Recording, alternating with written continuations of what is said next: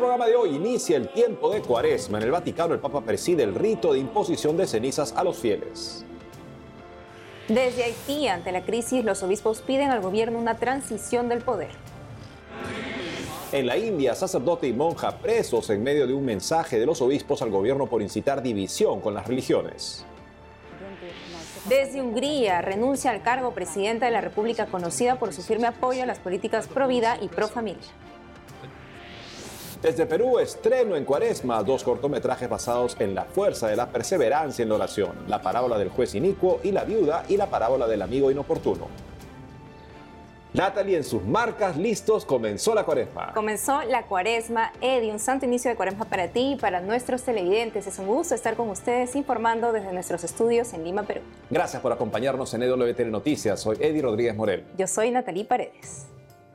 Empezamos en noticias desde el Vaticano en miércoles de ceniza, inicio del tiempo de cuaresma. Al cierre de este noticiero, el Papa se preparaba para presidir los actos litúrgicos en la Basílica de Santa Sabina.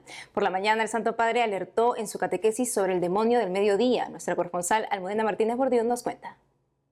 Continuando con su ciclo de catequesis sobre los vicios y las virtudes, el Papa Francisco reflexionó en la audiencia general de este miércoles sobre la acedia, una tentación poco conocida pero muy peligrosa que provoca que la vida pierda su sentido y cuyo remedio, aseguró, es la paciencia de la fe.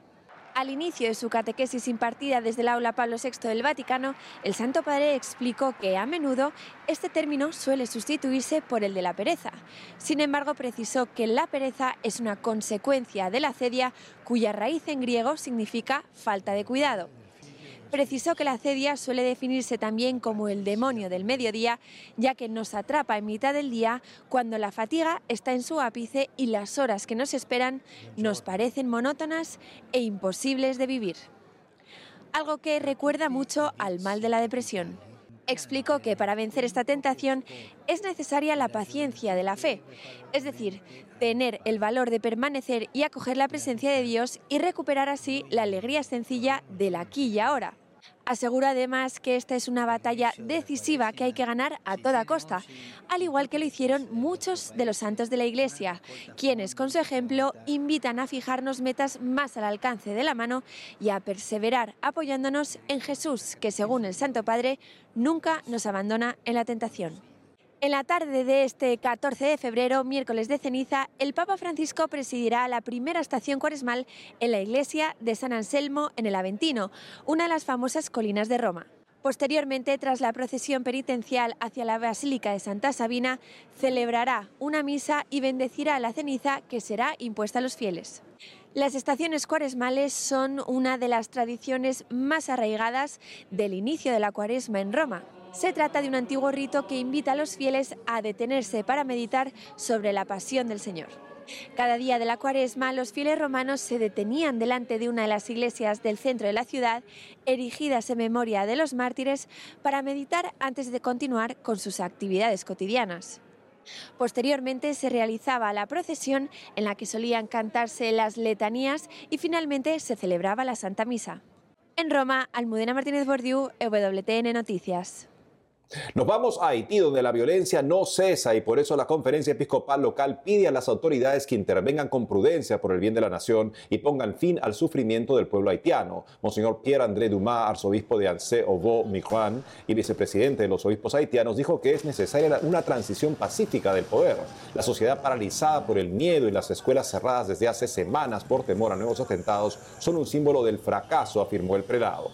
Los obispos haitianos escribieron estar hartos de los asesinatos, violaciones y secuestros, especialmente en los últimos tres años. Reafirmaron a las autoridades darse cuenta de la gravedad de la situación actual y tomen una sabia decisión por el bien de Haití. Pasamos a noticias de la India. Inquietantes casos de amenazas contra escuelas cristianas ocurrieron en los últimos días en la región nororiental del país. Un grupo de personas amenazó con realizar un ritual hindú este 14 de febrero en una escuela misionera de Tripura. Por las buenas o por las malas, fueron sus palabras. Los directivos pidieron protección a las autoridades. Lo mismo pasó en tres escuelas de Assam. En uno de los casos, un grupo hindú dio un plazo de 15 días a las escuelas cristianas para que retiren todos los símbolos cristianos y prendas religiosas que lleven sacerdotes, monjas y clérigos en sus campus. Pero la persecución a los católicos en la India no queda ahí. Veamos más.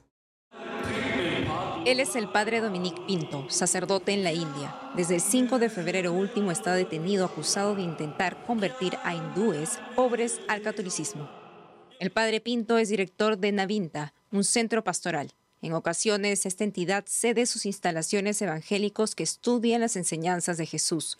La reciente jornada congregó a más de 100 personas, por ello fue detenido. Según relató Asia News Monseñor Gerald Matias, obispo de Lucknow, un grupo de nacionalistas hindúes denunciaron al padre Pinto, alegando que en su local realizaban conversiones. El obispo rechazó los cargos, dijo que los participantes solo hablaban, predicaban y rezaban. La población de la India es 79,8% hindú, 14,2% musulmana y 2,3% cristiana. En el estado de Uttar Pradesh, el más poblado de la India, con 230 millones de habitantes, solo el 0,18% son cristianos. Por eso hay una comunicación constante entre católicos y practicantes de variantes del cristianismo. Para el obispo se trata de un caso grave de abuso de la ley anticonversión ya que la policía registró la denuncia sin ninguna prueba. El padre Dominique Pinto sigue detenido hasta el cierre de este noticiero. Al otro lado de la India, hace unos días la policía arrestó a la hermana Mercy, monja carmelita. La acusaron de incitar al suicidio. La detención se produjo después de que se quitara la vida un adolescente del colegio donde la hermana es profesa. Según fuentes policiales, la niña dejó una nota en la que se quejaba de haber sido torturada por la monja. Según la diócesis de Ambikapur, la monja interrogó a la niña y a otras dos por encerrarse en el baño en un lugar de ir a clases. La hermana les pidió sus documentos de identidad y citó a sus padres. El padre Lucián Cujur, director de los colegios de la diócesis, dijo que aún no está claro si la nota de suicidio es original. Sostuvo que las acusaciones contra la monja son falsas. Si es declarada culpable, la hermana Mercy podría ir a la cárcel por 10 años o incluso recibir cadena perpetua. La Conferencia de Obispos de la India lamenta que los ataques contra los cristianos sigan aumentando. Piden que el 22 de marzo sea un día de oración y ayuno por la paz y la armonía en el país. Este 20 de febrero, primer martes de Cuaresma, Nuestra Señora del Encuentro con Dios Producciones estrena dos cortometrajes basados en la fuerza de la perseverancia en la oración. Para hablar al respecto estamos con la hermana María Esther García, ella es productora general de NSE Producciones y habla desde Barcelona, España. Hermana, bienvenida. Gracias Edwin y gracias a todo EWTN por invitarme. Hermana, cuéntenos por qué estos cortometrajes estrenarlos justamente al inicio de la Santa Cuaresma. Los ponemos en el marco de la cuaresma porque la cuaresma es un tiempo litúrgico de conversión, lo sabemos cuyas bases o pilares que nos invita la Iglesia a, a, ejercitar en este tiempo especial son la oración, el ayuno y la limosna. Estas dos parábolas expresamente a través del evangelista San Lucas nos, hablan de la oración más que de la oración, como decía usted al principio, de la perseverancia en la oración, porque todo eso también ejercita nuestra fe. Es lo que vamos a ver en la representación de estas parábolas en, estos cortometrajes cinematográficos, es lo que hemos querido plasmar y vemos que la cuaresma es un tiempo muy adecuado para poder estrenarlas. ¿Y cuáles son las parábolas, hermana, en concreto, que nos ayudan a apreciar la importancia de perseverar en la oración? Como decía el evangelista San Lucas, las trae es la parábola del juez inicuo y la viuda inoportuna y la parábola del amigo inoportuno. ¿De qué nos hablan estas parábolas? Nos enseña Jesús, sabemos que las parábolas son como pequeñas historias que Jesús acercaba al pueblo sencillo de temas y circunstancias muy cotidianas para ellos, se ponía muy a su nivel y eran temas que ellos entendían perfectamente y nosotros también.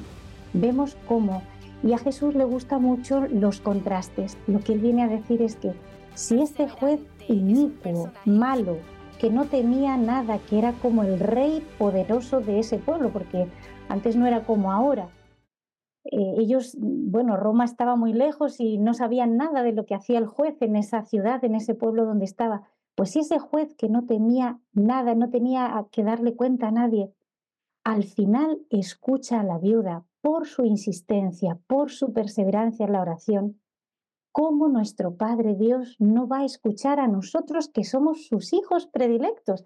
Pero la gran pregunta que nos hace Jesús al final de estas parábolas, también en la del amigo inoportuno, es, pero cuando venga el Hijo del Hombre, ¿encontrará fe en la tierra?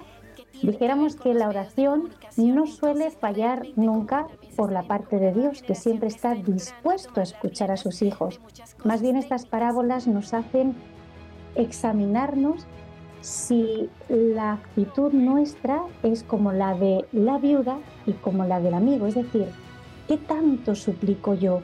Siempre hay peligros de, caer en pecado, de tentaciones, por lo tanto mi oración no puede cesar nunca, debo siempre orar, que es como empieza Jesús eh, el, comentario de estas parábolas, les dijo estas parábolas explicándoles o eh, reiterándoles que conviene siempre orar y nunca desfallecer. Ojalá que, estas, estas parábolas nos puedan ayudar viendo la interpretación de lo que Jesús nos dice, viendo cómo esa viuda acude al juez una y otra vez hasta que consigue su propósito, ese amigo que toca y toca la puerta eh, pidiendo que se le abra y se le entregue lo que necesita, que nos sirva para examinar, ¿realmente yo estoy acudiendo a Dios con esta perseverancia, con esta humildad, con esta fe eh, incondicional de saber que voy a ser atendido? Y hermana, cuéntenos cómo pueden hacer las personas para ver estos cortometrajes. Bueno, lo vamos a inaugurar, como dijo usted al principio, el 20 de febrero, primer martes dentro de la cuaresma, en, los, en el canal de YouTube que tenemos NSTV Perú. NSTV Perú, ahí los podrán ver y en nuestras redes sociales también de NSTV. Estas parábolas, porque ya, ya llevamos un, un tiempo trabajando en esto, empezamos desde pequeñitos y hemos ido tomando experiencia, estas son las primeras que se graban en Lima. Las hemos grabado a una hora de Lima, en, la, zona de Cieneguilla, con un hermoso también paisaje. Y ha sido con un equipo mm, prácticamente todo de allí de Perú, voluntarios, algunos miembros del equipo de NS y mucha gente joven que está surgiendo, deseando eh, trabajar en este tema del teatro, del tema audiovisual. Así que también animamos a las personas que quieran eh, que se vean mm, que, pueden trabajar en, esta interpretación o en el equipo técnico, por supuesto, pues que puedan ponerse en contacto con nosotros para las próximas parábolas que iremos grabando. Este año tenemos ya proyectadas en abril dos parábolas más y en agosto, si Dios quiere, otras dos más. Pues excelente recurso para vivir mejor esta cuaresma. Muchas gracias por haber estado con nosotros hoy día, hermana. Gracias a ustedes. Hacemos una pausa y al volver, desde Hungría renuncia al cargo presidenta de la República conocida por su firme apoyo a las políticas pro vida y pro familia. Además, en un informe especial le contamos la verdad sobre la existencia del infierno. Volvemos con más noticias con Enfoque Católico.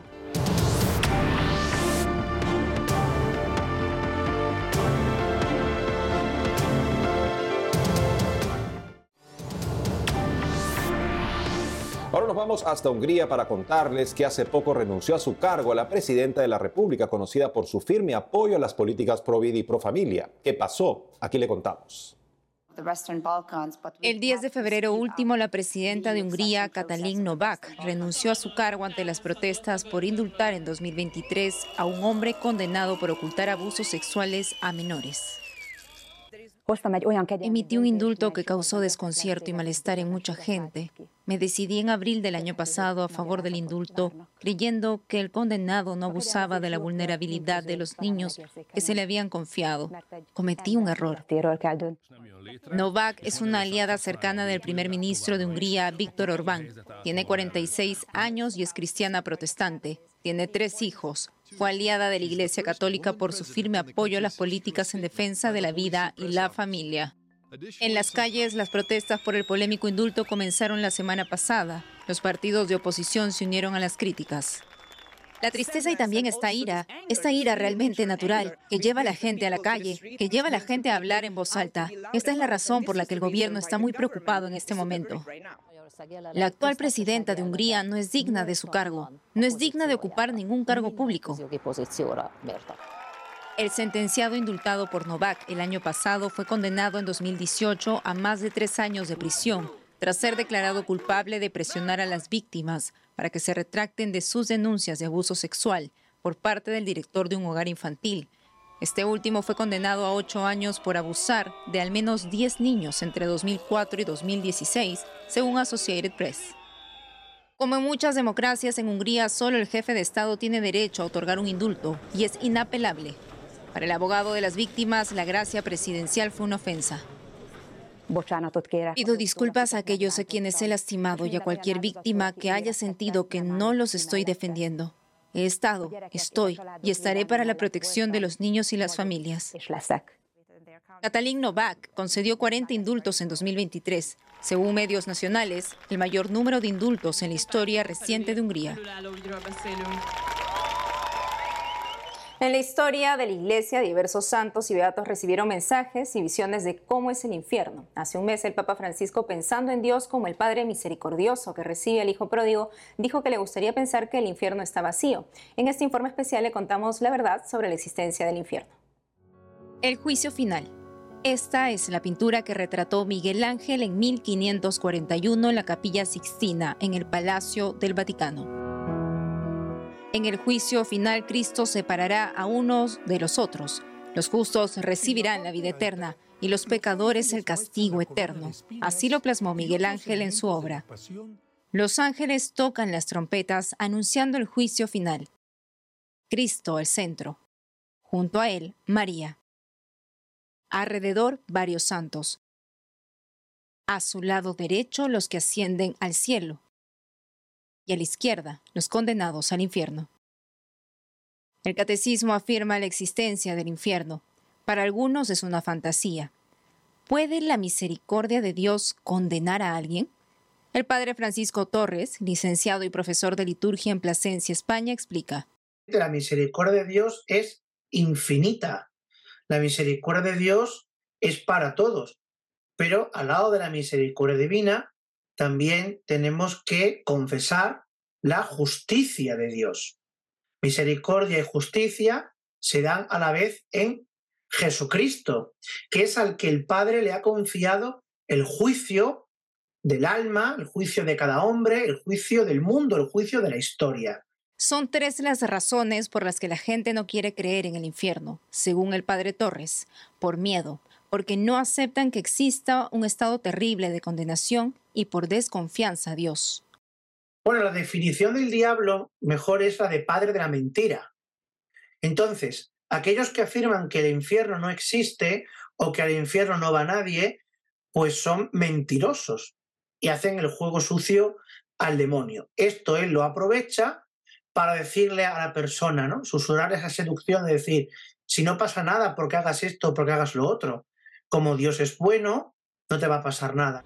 El padre Torres también dice que la falta de fe, la incredulidad, la idolatría, la lujuria, la gula, la codicia, el orgullo sin arrepentimientos pueden arrastrarnos a la condenación total, pero son tres pecados que aparecen en la Biblia, los más horrendos para Dios. Son el pecado de aborto, el pecado de, del maltrato o la muerte del inocente, en los pecados contra la carne, la sodomía, por ejemplo, la anticoncepción, y luego están pecados como el sacrilegio, la profanación, incluso el mismo San Pablo, ¿no? Lo dice claro, que aquel que comulga sin estar en gracia de Dios, comulga su propia condenación. En la historia de la Iglesia Católica hay santos a quienes Dios les concedió ver el infierno. Santa Teresa de Jesús describe así su visión del infierno una entrada a manera de un callejón muy largo y estrecho, a manera de horno muy bajo y oscuro y angosto. El suelo le parecía de una agua como todo muy sucio y de pestilencial olor.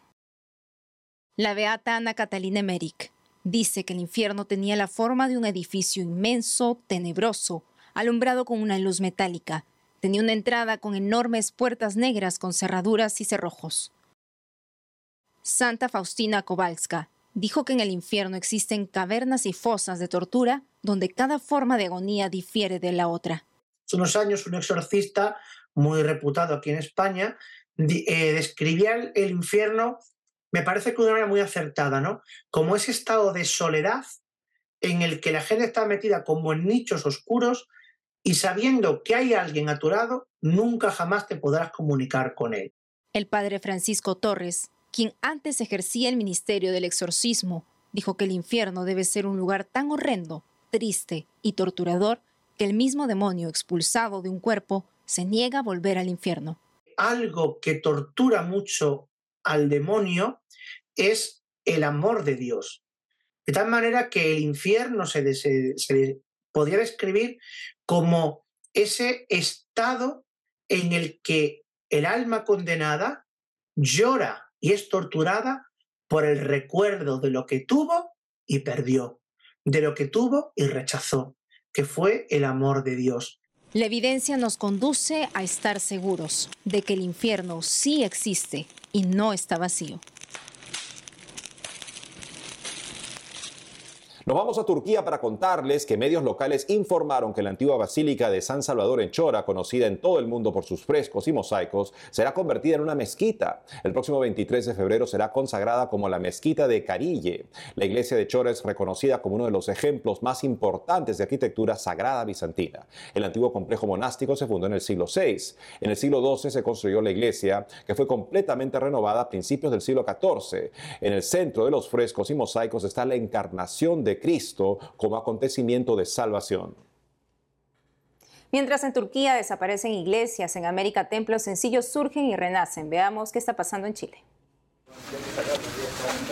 Aseguran el arnés y empieza el trabajo. Son los estudiantes de la Pontificia Universidad Católica de Chile, junto con alumnos de otras universidades y escolares, trabajaron en la construcción de capillas en cerca de 50 localidades del país en enero último. Gracias.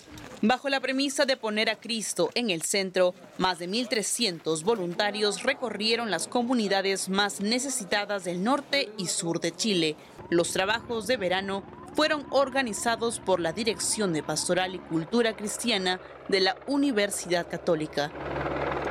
Se ejecutaron cinco proyectos de construcción y reparación de capillas. El eje principal fue la evangelización y que los jóvenes chilenos conozcan la realidad de su país. Estamos en la zona de Carmen Bajo, en Melipilla.